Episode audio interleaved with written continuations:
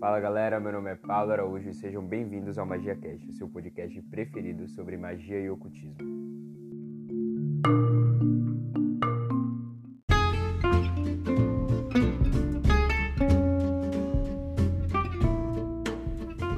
Hoje é o primeiro episódio do nosso podcast vamos falar o que é magia.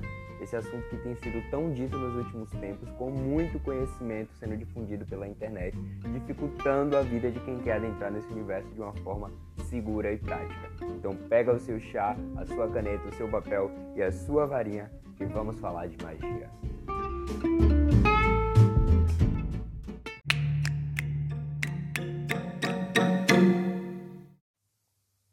Então, o que de fato é magia? Eu fiz uma pesquisa, porque vocês vão se acostumar com isso no podcast, a gente vai estar fazendo pesquisas tanto de coisas ocultistas quanto de coisas que não seja de fato do ocultismo para a gente estar relacionando.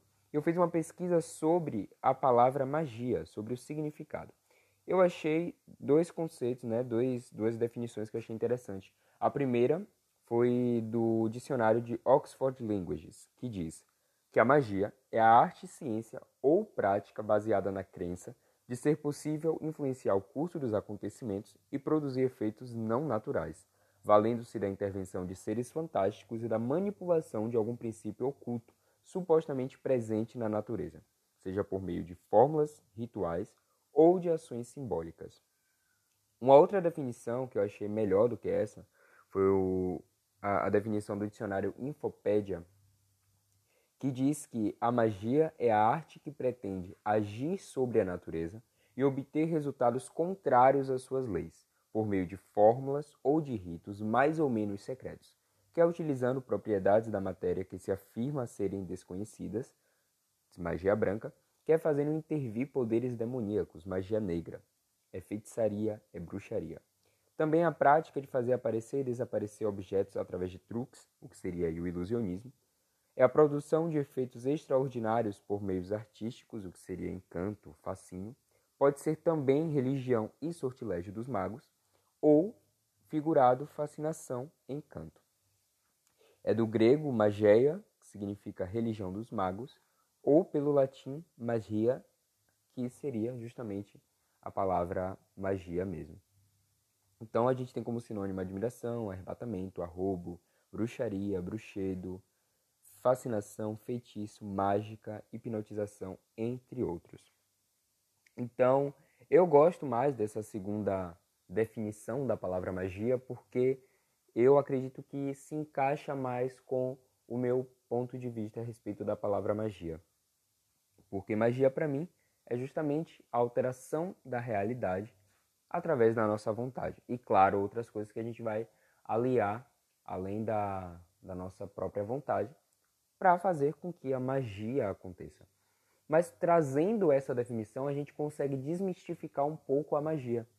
Que muitas vezes tem pessoas que associam a palavra magia com coisas de fascinação, como por exemplo voar, soltar bolas de fogo pela mão, entre outras, que são coisas que, é, ao menos eu não acredito que seja possível. Se uma outra pessoa acredita que isso é possível, é a fé dela, é a crença dela, mas eu prefiro tratar a magia como algo mais prático, sabe? E respeitando sim certos princípios. Porque o principal foco da magia, no meu ponto de vista, não é você estar, tá, ah, vou fazer uma alteração no clima, vou fazer é, sair bolas de fogo em minha mão, vou voar. Do meu ponto de vista, isso não é possível.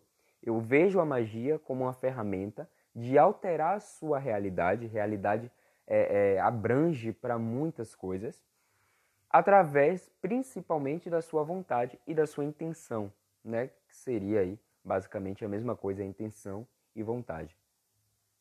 Trazendo esse princípio, a gente consegue aplicar magia no nosso dia a dia de forma prática, é, principalmente para evolução pessoal, porque de nada adianta, no meu ponto de vista, um mago que consegue fazer rituais mirabolantes, mas não consegue transformar a si próprio, porque a magia ela é um caminho de autoconhecimento e de evolução pessoal, principalmente. Claro que a gente também ajuda outras pessoas a evoluírem. Mas a jornada do mago, a jornada do magista, do ocultista, tem que ter como foco principal a evolução pessoal. Se você pratica magia há um ano, dois, cinco, dez anos e você se mantém a mesma pessoa com a realidade da mesma forma, então algo está errado. Porque a gente tem que se utilizar da magia para principalmente transformar as nossas próprias vidas. Então, em que ponto a gente vai conseguir transformar isso? A gente vai transformar pensamentos, crenças, a gente vai transformar personalidade, coisas em nós que queremos mudar, sabe? Defeitos que queremos melhorar, é, qualidades que queremos obter, é, uma nova perspectiva a respeito da vida. A gente vai em busca disso, né? É por isso que os alquimistas eles falavam lá na Idade Média a respeito da pedra filosofal, né? Tem algumas pessoas que preferem acreditar que de fato eles estavam em busca de transformar é, pedra em ouro, chumbo em ouro, mas hoje em dia se tem uma certa é, é, concordância por grande parte dos magos e ocultistas de que tudo isso era apenas uma linguagem metafórica e que eles falavam dessa forma justamente por conta da perseguição da Igreja Católica lá na Idade Média, né? Que se você discordava algo dele, se você falava algum modo de vida, algum modo de pensamento que fosse diferente do que a Igreja disseminava entre a sociedade, você era tido como bruxo, como bruxa, é, como adorador de Satanás e era apedrejado, era morto. Então, esses alquimistas eles se utilizaram dessa abordagem para não chamar tanta atenção. E isso é muito comum na antiguidade. A gente tem a questão do hermetismo, por exemplo, né? Algumas pessoas acreditam que Hermes Trismegisto realmente existiu, mas é, grande parte dos magos e ocultistas acredita que isso foi apenas um termo, né? Um, um, título para poder não chamar tanta atenção e para não revelar a respeito da identidade da ordem. Então a gente vem para esse conceito dos alquimistas lá na Idade Média que estavam em busca da pedra filosofal, que estavam querendo transformar chumbo em ouro. E a gente vai entrar agora nessa questão dessa metáfora, porque aí você vai começar a entender a questão da magia no nosso dia a dia, como é essa magia de forma prática. Então os alquimistas eles diziam, olha, a gente tem como transformar o chumbo em ouro, mas para isso a gente precisa da pedra filosofal. A pedra filosofal ela vai ser aí a responsável por transformar o chumbo em ouro, por nos conceder aí o elixir da vida eterna. Então, basicamente, as duas coisas que a alquimia pregava era a vida eterna, né, o elixir da juventude, e a transformação de minerais, principalmente do chumbo em ouro. Só que aí se a gente sai um pouco dessa linguagem mais de crença e a gente vem para uma linguagem mais de observação, porque esse é uma das coisas, esse é um dos atributos que um mago, um ocultista precisa ter. Nem sempre a gente tem que ser movido pela crença. Muitas vezes a gente vai ter que sair desse escopo de crença e tentar olhar as coisas por um outro ângulo, de uma outra maneira. Então, a gente olhando de uma forma mais metafórica, o chumbo em ouro, que os alquimistas estavam dizendo, era justamente a transformação do ser humano, aquele ser humano bruto, aquele ser humano ignorante, com ausência de conhecimento e de sabedoria, em um ser humano sábio, em um ser humano lapidado e transformado. Então, a transformação do chumbo em ouro nada mais é, não somente eu que falo isso, tá? Mas muitas pessoas do meio do ocultismo e da magia acreditam dessa forma também, porque faz mais sentido. É justamente esse processo de transformação daquele ser humano bruto, aquele ser humano ogro, em um ser humano lapidado, em um ser humano social, já que isso era o que os magos da Idade Média, né, os que eram ditos como magos e, e, e sábios, buscavam a transformação do ser humano. E a questão do elixir da vida eterna não necessariamente signifique a vida eterna no corpo, mas esse elixir da juventude, né, esse elixir que produz a vida eterna, justamente a questão do conhecimento. Que aí a gente vem para a pedra filosofal, filosofia, que significa o, o, estudo, o amor à sabedoria. Né? Então, o, os alquimistas pregavam a respeito dessa busca incessante pelo conhecimento, pela sabedoria, porque se você tinha sabedoria, se você tinha conhecimento, então você tinha uma mente jovem, uma mente eterna, uma vida eterna nesse sentido, né? Você está eternizando-se através daquilo que você propaga. Por quê? Quando um ser humano comum, no sentido de, é, é, de conhecimento, quando um ser humano que não possui tanto conhecimento ou possui, mas não dissemina, morre, ele só vai ser lembrado pelas, por, pelas pequenas pessoas que conviviam com ele. Mas quando é uma pessoa sábia, como um Isaac Newton, um Albert Einstein, um Nikola Tesla, entre outros grandes inventores que tivemos, morre, eles são eternizados pelo conhecimento que eles propagaram. Então, olha quanto tempo Isaac Newton morreu, Albert Einstein, Nikola Tesla, entre outros grandes inventores, e até hoje eles estão vivos na, nos nossos estudos, estão vivos na nossa sociedade através das contribuições que eles trouxeram para a nossa sociedade. Então, quando você tem o conhecimento, quando você tem a sabedoria e principalmente quando você leva esse conhecimento adiante, porque se você é o homem mais sábio, mas ninguém sabe disso, então chegará um tempo que ninguém poderá provar, ninguém poderá aprovar e confirmar que você de fato foi sábio. E aí o seu conhecimento é inexistente. Então a gente precisa sim levar o conhecimento adiante. Claro que tem certos conhecimentos que não podemos disseminar para o público amplo, porque é, traria confusão. Por isso que certos estudos científicos, quando ainda não estão de fato concluídos, não são simplesmente divulgados para não causar uma histeria ou é, é, desinformação mas no sentido principalmente dessa questão da magia, os principais conhecimentos precisam ser levados adiante para que lá na frente seja validado aquilo que você disse, seja confirmado que foi você quem é, desenvolveu esse pensamento, essa ideia, enfim, essa corrente filosófica e mágica.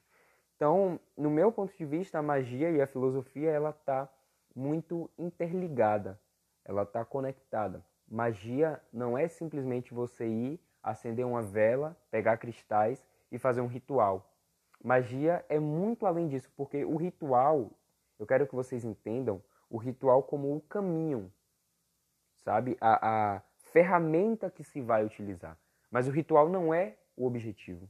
O ritual não é o fim. E também não é o início. Você não começa já com o ritual.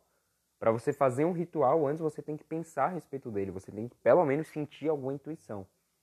Então, o ritual ele é o meio, um dos meios, porque não é necessário fazer ritual para se praticar magia.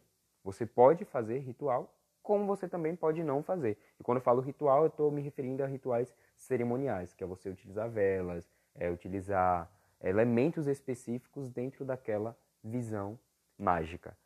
Porque se trazendo o, o conceito de ritual, tirando essa questão da, da cerimônia, da ritualística cerimonial, ritual é qualquer ato que você faz é, é, todo dia ou que você desenvolveu uma sequência de ações. Uma sequência de ações é um ritual. Então, se você todo dia de manhã você acorda, vai ao banheiro, lava o rosto, escova os dentes e limpa a pele, faz uma limpeza de pele, você está fazendo um ritual, porque você está com a sequência de ações em um determinado período. Isso seria o ritual. E aí você trazendo essa visão de ritual, realmente estamos fazendo rituais o tempo todo, rituais diários, rituais é, é, esporádicos, a gente é movido por rituais, por práticas. Mas essa questão da cerimônia não é algo obrigatório. Não é algo que você tem que fazer para praticar magia. Você pode sim utilizar, como você também pode apenas utilizar sua mente e fazer a magia do mesmo jeito. Então, a magia te dá essa liberdade. E justamente pensando a respeito dessa é, é, desmistificação da magia, porque eu acredito que os filmes, os desenhos, as animações a respeito de magia acaba criando esse fascínio na mente das pessoas, e principalmente quem não tem conhecimento a respeito de magia, E as pessoas acabam achando que magia é isso. Magia é você pegar uma vassoura, sair voando, você pegar uma varinha e soltar raios. E não é isso que acontece. Você pode fazer tudo isso? Pode, mas não no campo real, não no campo físico. No campo mental, você faz o que você quiser. E muitas vezes a gente utiliza-se sim desses elementos na nossa mente, no nosso campo mental, para gerar determinadas transformações em nossas vidas.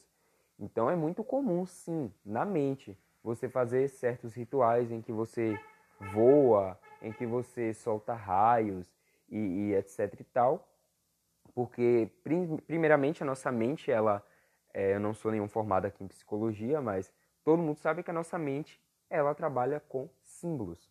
Letras são símbolos, números são símbolos.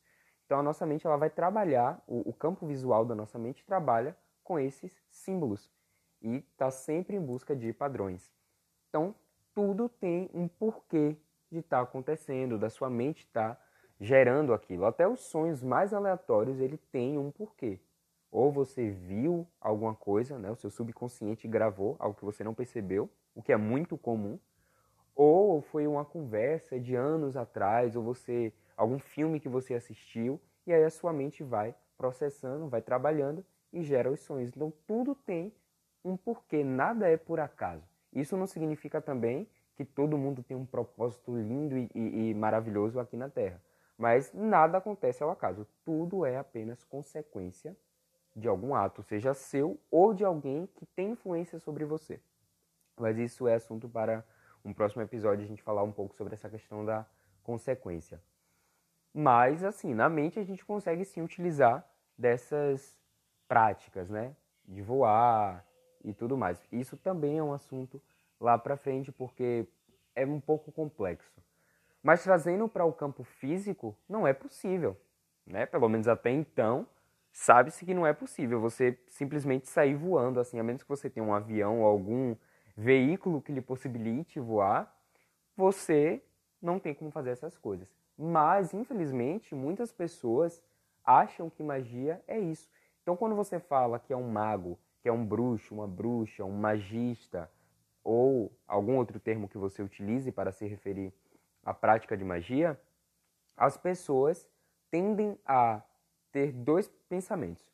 Ou esse pensamento do fantástico e fantasioso, então acaba dizendo que você é maluco porque acredita nessas coisas, ou tem um pensamento de preconceito, porque por não se tratar do cristianismo, tem essa perseguição aí por parte da, da sociedade. Mas a magia, como a gente vem falando agora, desde o início aqui do episódio, é algo mais comum do que o que as pessoas pensam. Magia e bruxaria são coisas diferentes. Isso é, realmente acontece. Mas a magia em si, livre de dogmas e sistemas, ela é isso. É a prática, é uma ferramenta na qual você transforma a sua realidade ou a realidade de outros com o poder da sua vontade. É essa a definição básica de magia. E aí vem a questão de alguns sistemas, né? Tem a bruxaria, tem outras ordens, outros segmentos, até mesmo dentro da bruxaria tem várias vertentes de bruxaria, que utiliza-se da magia. Então a magia ela é a base.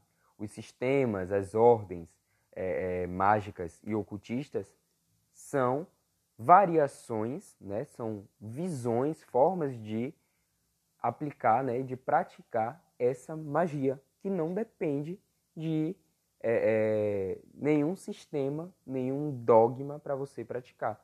Você pode ser um bruxo e praticar magia, ou você pode ser uma pessoa que não tem nenhuma vertente, nenhuma corrente é, mágica, mas que pratica magia. Até mesmo porque, como eu disse no início, a magia ela está presente no nosso dia a dia. Você querendo ou não, ela está presente. A gente trazendo esse conceito de alteração da realidade pelo poder da vontade. A gente traz esse conceito para a magia, ela está presente o tempo todo, porque o tempo todo nós e o próprio universo está fazendo alterações na, no nosso dia a dia. Aí, trazendo para o conceito de universo, claro que a gente não pode aplicar de forma certeira que essas mudanças, essas alterações é pelo poder de uma vontade consciente, né? Porque é, isso daí vai, varia muito do que a pessoa acredita. Mas trazendo para nós, seres humanos, isso é o que acontece. A gente está o tempo todo se transformando, se alterando. Nem, nem sempre a vontade é consciente, mas tem uma vontade inconsciente ali. Então, isso seria o que de fato é a magia, e a gente desmistifica um pouco, fica mais fácil de compreender. Aí agora falando a respeito da, dessa ligação da magia com a filosofia, né, porque eu trouxe para vocês a, a primeira parte falando a respeito do que seria essa magia, né? E aí acaba decepcionando um pouco algumas pessoas que tinham aquela visão mais fantástica da magia mas eu trouxe assim uma, um, um, primeiro termo para vocês entenderem a, a, a ferramenta magia. Porque assim, como eu falei, tem várias vertentes, segmentos dentro do mundo mágico, né, do mundo do ocultismo, e cada uma vai ter uma visão diferente a respeito da magia, tá? Então, a bruxaria moderna vai ter uma visão, a bruxaria ancestral vai ter outra visão, é, as religiões em si vão ter outras visões a respeito da magia, mas assim trazendo para esse conceito mais livre, né, de dos dogmas e das vertentes, a magia seria isso. Logo após o intervalo, a gente vai falar um pouco sobre essa ligação da magia com a filosofia e um pouco da minha visão de magia, magia que eu pratico atualmente.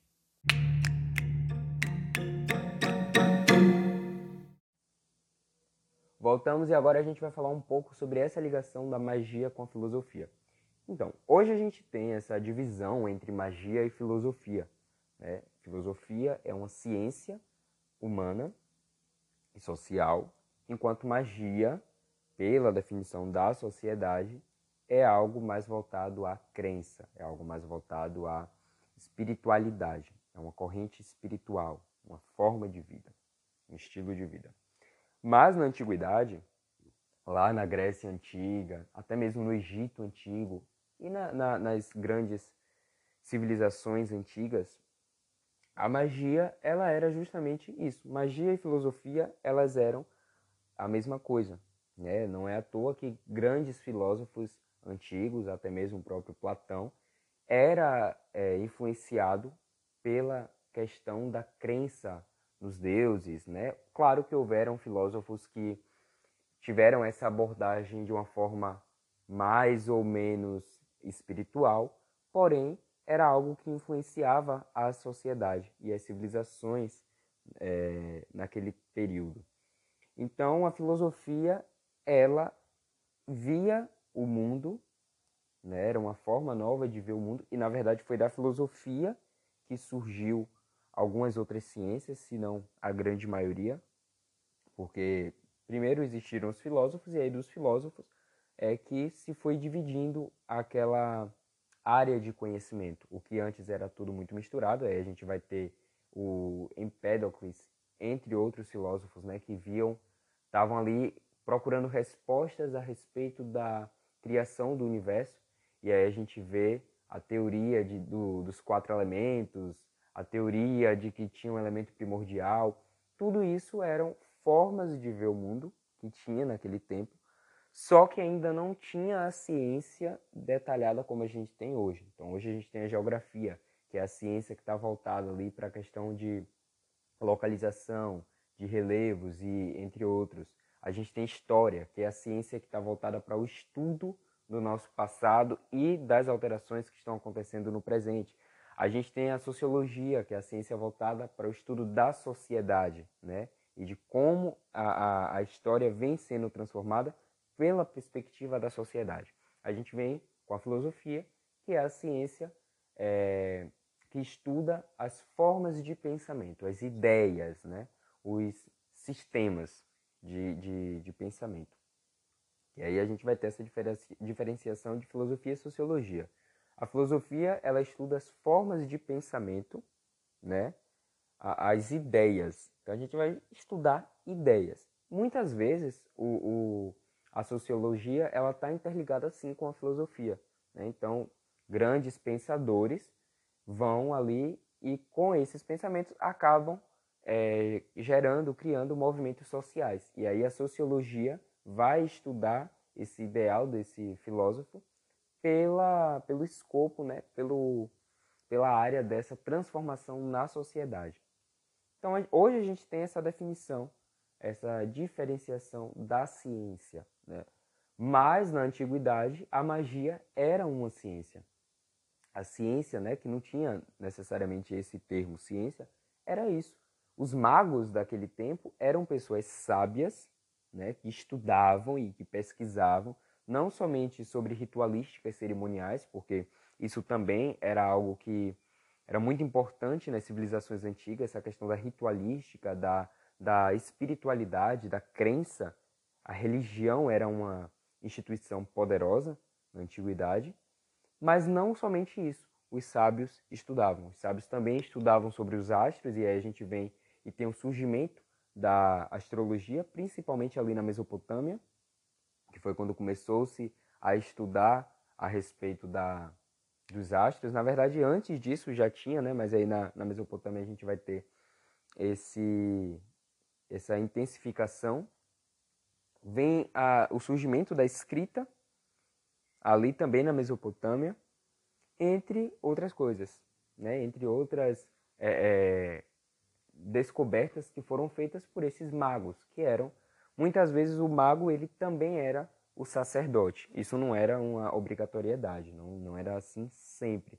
Mas poderia ocorrer do mago ser o sacerdote. E aí a gente indo um pouco na, nos estudos, né, nas escritas da Bíblia barra Torá, que são os livros, os principais livros assim que fala sobre como pode ter sido a, as civilizações ali do, do do Egito, entre outras, né? Porque a Bíblia não é uma coisa verídica, não é o que dá para provar, até porque a gente não estava lá e não tem como provar que tudo que está na Bíblia é real. Mas assim, trazendo como uma possível fonte histórica, que é, pode ser considerada, já que é um registro, já que é um livro, é, a gente vê isso naquela questão de quando Moisés ele joga o, o cajado dele, e segundo a Bíblia, ah, o cajado se transformou em cobra. E aí usa-se o termo de que os magos egípcios jogaram também e eles também conseguiram fazer isso. Algumas traduções chamam de mágico, outras chamam de mago. E aí a gente vê essa questão da ritualística. Mas aí mais para frente a gente vê já trazendo um pouco mais para próximo do nosso tempo, que, segundo a Bíblia, no, no, no nascimento de Jesus, houveram a visita de três magos do Oriente, né? E aí a gente vê que esses magos eram pessoas sábias, eram pessoas estudiosas de escritos, de profecias, entre outras coisas. Com certeza, né, eles também tinham um conhecimento assim básico de astronomia, não astronomia como conhecemos hoje, mas é, eles se guiaram pelas estrelas, né? Então eles já tinham o hábito de observar, porque segundo essa essa fábula, essa história, eles foram se guiando através da chamada estrela de Davi. E eles se guiaram, seguiram a posição dessa estrela até chegar no suposto local onde supostamente Jesus estava. E por que eu falo suposto local supostamente? Porque eu não acredito é, na Bíblia como um livro sagrado. E, mas como mago, eu não descarto nenhuma forma de conhecimento. Né? Então, o estudo para mim da Bíblia, seja da Bíblia ou seja de outros livros, é de uma forma imparcial. Mas questão de crença, eu não acredito. E também eu não acredito em tudo que está na Bíblia, porque, como eu disse logo no início desse bloco, não é algo que se pode provar que de fato aconteceu. Né? Nem mesmo a existência de Jesus é uma prova concreta, porque os registros que se tem é na Bíblia, três ou quatro livros falando sobre, e em alguns outros poucos livros assim, mas não é algo que de fato se tem uma evidência histórica para se dizer, não, realmente existiu um homem chamado Jesus. Então não estou dizendo que não existiu, nem estou dizendo que existiu, mas estou falando que não se tem uma evidência concreta, como por exemplo da existência de Mahatma Gandhi, a existência de Martin Luther King, que foram pessoas que se têm evidências e que se têm provas de que ele de fato existiu. Tem a família que ficou, tem todas a, a, a essas evidências que provam que de fato existiu. Assim como se, por exemplo, eu morrer, vai se ter uma prova que de fato eu existi. Porque tem como fazer um, um, um exame, um mapeamento genético, é, é, estudar o, o meu corpo depois que eu morrer, e aí vão conseguir identificar, não, realmente existiu alguém. E aí, se souberem meu nome, o nome dele era Pablo. Mas no caso de Jesus e de algumas outras figuras religiosas, não se tem uma prova concreta. Então, eu estou trazendo dessa forma imparcial, apenas para vocês compreenderem essa questão da visão do mago. Então, essa era a visão do mago na antiguidade. O, o, o, judaísmo, por exemplo, ele vai ter essa visão do mago, né? Tanto é que se chama os três magos do Oriente. E aí, do porquê do Oriente, né? Porque grandes conhecimentos vieram, né? A, a gente hoje atribui à Grécia, claro que a Grécia teve sim as suas contribuições e os seus, as suas complementações, até mesmo as suas invenções, porém, grandes conhecimentos já vinham antes mesmo da Grécia. Então a gente vê, tem o Egito, por exemplo, com arquitetura para lá de avançada, é, com bem menos recursos do que o que temos hoje, e claro que hoje, se a pessoa quiser fazer uma construção, uma pirâmide, por exemplo, ela vai fazer. Mas a gente não tem uma garantia de que vai ter a mesma durabilidade e resistência que as pirâmides egípcias é, têm, né? até hoje, estão ali em pé, mesmo com poucas tecnologias e, e não tinham andaimes, não tinha máquinas, e mesmo assim eles construíram então a gente vê que se tinha um conhecimento absurdo. E é por isso que eu falo a respeito de ler as coisas de forma imparcial. Na Bíblia, né, segundo a, a Bíblia, quem construiu as pirâmides foram os hebreus, né? Estavam ali sendo escravizados pelos egípcios. E é, é, os egípcios escravizaram eles para eles construírem a pirâmide.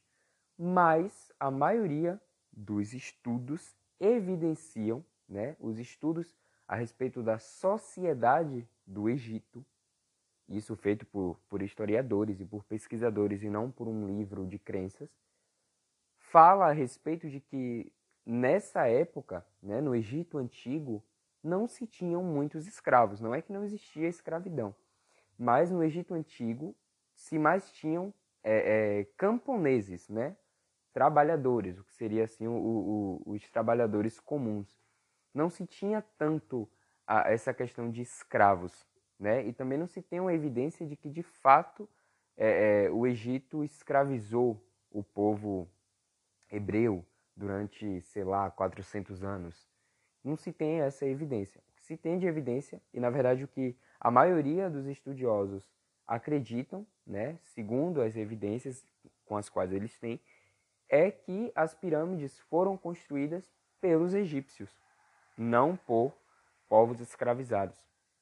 Até porque, é, como eu falei, né, precisa-se de um conhecimento específico para conseguir fazer aquelas construções. Então, a, a, grande parte acredita nisso, de que de fato foram o, os próprios egípcios. Né? Claro que não o, os faraós, mas o, os camponeses da civilização egípcia. E aí esses conhecimentos vieram, muitos conhecimentos do Oriente, né, do Egito, da Pérsia é, e de outras regiões que contribuíram fortemente para o nosso desenvolvimento hoje. Então, ser mago, essa ligação da magia, né, do, do mago com a filosofia, é justamente isso porque o mago é aquele que estuda, que investiga, que explora a natureza das coisas. Lembra que eu falei no início do episódio que a magia é a alteração da realidade pelo poder da vontade? Então, não tem como você alterar a sua realidade se você não sabe qual é a sua realidade. Se você não conhece a sua realidade, não tem o que você alterar. A gente só altera aquilo que a gente sabe. A gente só altera aquilo que a gente tem entendimento. Você só tem como se mudar é, é, de cidade se você estiver em uma cidade. Se você não está em uma cidade, não tem como você se mudar de cidade. Entende? Se você não não está doente, não tem como você é, é, ficar curado, porque você não estava doente. Então é necessário ter esse estado de consciência para se transformar. É o primeiro passo para transformar a realidade, a nossa realidade. Antes da vontade vem a consciência da realidade em que se está incluído. Então, um pobre ele só pode ser rico quando ele se der conta que ele é pobre. Aí quando ele pensa, não, eu sou pobre, então eu quero ser rico, o que é que eu preciso fazer? Aí a gente começa esse processo da vontade e da alteração dessa realidade. O mago ele precisa ter esse princípio de investigação, esse princípio de conhecimento. O conhecimento é a chave da magia. Isso independente, isso qualquer pessoa vai concordar quando se fala a respeito de conhecimento. Claro que tem pessoas que vão estudar mais, tem pessoas que vão estudar menos, mas é um caminho que requer estudo.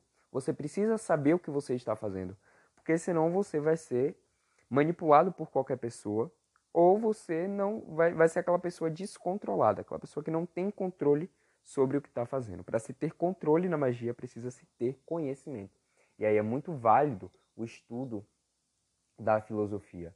É, tem alguns livros muito bons que não são necessariamente sobre magia, mas que traz essa abordagem da filosofia antiga, que tinha magia ali embutida, e aí você consegue ver as coisas com uma nova perspectiva. Então tem o livro A Teoria das Ideias, do Platão, que é um livro essencial e excepcional, assim, um livro excelente para se estudar para se entender a respeito de, de transformação e de evolução pessoal.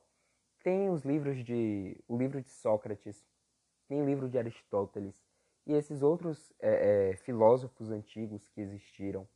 É, é, muito bom estudar sobre mitologias.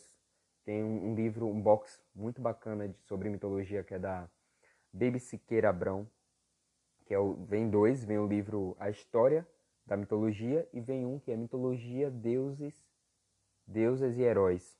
E aí vai estudar sobre os arquétipos das divindades, né? É, principalmente das divindades gregas, mas aí também faz esse esse link com as outras civilizações, porque a Grécia foi uma civilização bastante influenciada pelas outras, né? Então a Grécia ela recebeu influência do Egito, recebeu influência de outras civilizações.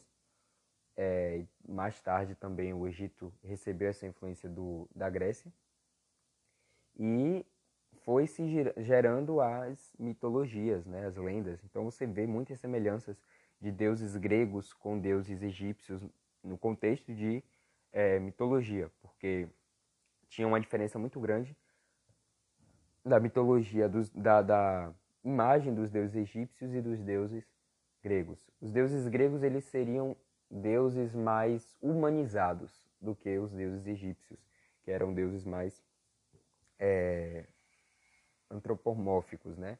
Eram deuses que tinham é, aspectos de animais, aspectos de coisas da natureza. Era uma coisa mais rústica nesse sentido, mais primitiva no sentido de da palavra, por exemplo, um, um deus da ira. Então tinha algum símbolo, algum animal, alguma coisa que representasse aquela ira. Já na Grécia a gente tem é, deuses mais humanizados, né? deuses com aspectos humanos e é, alguns aspectos mais fantásticos. Mas você não vê, por exemplo, com tanta frequência assim deuses com cabeça de vaca, cabeça de sapo, entre outros animais, como se tem na mitologia egípcia. Mas a história em si dos deuses e a função se assemelha bastante de muitos deuses. Então a gente vai ter Hélio na mitologia grega, que é o Sol, né, o deus Sol. E a gente vai ter o Ra na egípcia. A gente tem é, é, Dionísio na mitologia grega, né? E a gente vai ter Osíris na mitologia egípcia, né? Então tem muitos deuses que se interligam e que foram sincretizados até mesmo na, na época da Grécia, do Egito dominado pela Grécia, né? Que houve esse período. Então tem muita influência. Mas é importante estudar sobre filosofia, sobre mitologia e principalmente sobre a sua própria realidade. Então, o autoconhecimento é a chave essencial para um mago ter a sua jornada. E aí, a, a questão da transformação, ela vai se aplicar na, nas suas mudanças, sabe? O foco principal do mago, como eu falei no primeiro bloco, tem que ser mudar a si mesmo. É transformar o chumbo em ouro. É transformar aquela pessoa suscetível a traumas da infância, a traumas do passado, a experiências ruins, em uma pessoa é, é, sábia, em uma pessoa dona do, do seu próprio destino, uma pessoa consciente, aquela pessoa que faz o que faz e sabe o que está fazendo, e não simplesmente faz as coisas sem saber o porquê, simplesmente por reação de coisas que já passaram no passado.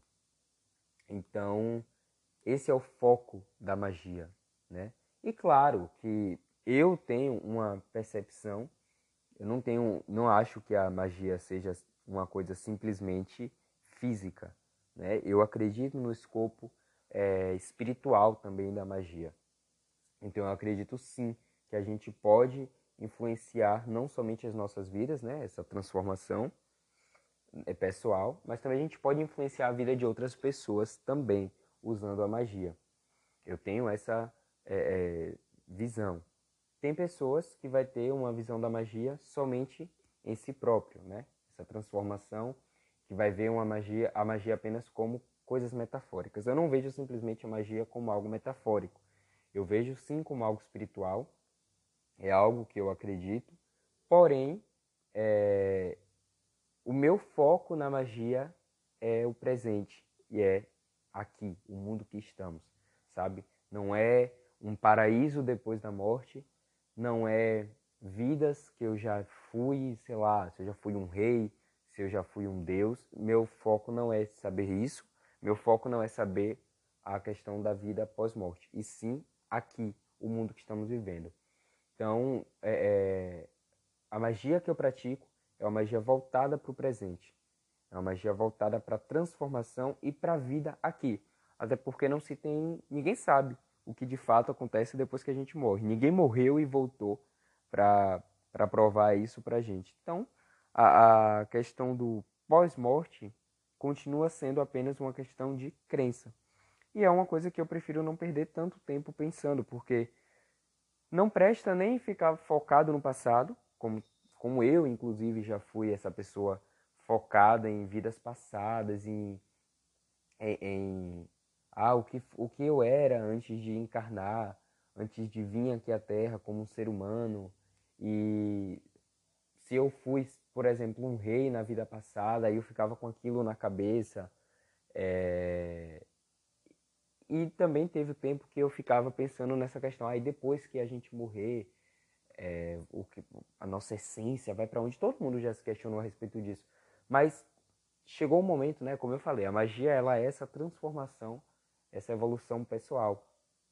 E graças à, minha jornada na magia, já tenho cinco anos quase praticando, eu cheguei a esse pensamento que eu tenho hoje, de focar no presente, de focar em viver. Porque a própria vivência já é magia, sabe? O simples fato de deitarmos e acordarmos é, já é magia. Isso é mágico também, sabe? Não é simplesmente um ritual que é algo mágico, mas essas pequenas coisas, essas coisas simples, é mágico, sabe? Você parar para pensar que você tá ali, tá vivo, é, tá com saúde, não tá com as pessoas que não estão com saúde, mas que estão ali, que tem uma esperança, que tem uma vontade de viver e de ser uma pessoa melhor, isso para mim já é magia. Magia já está presente nisso. e acaba sendo algo assim menos fantasioso, né, do que muitas pessoas pensam. Então, esse foi o episódio de hoje.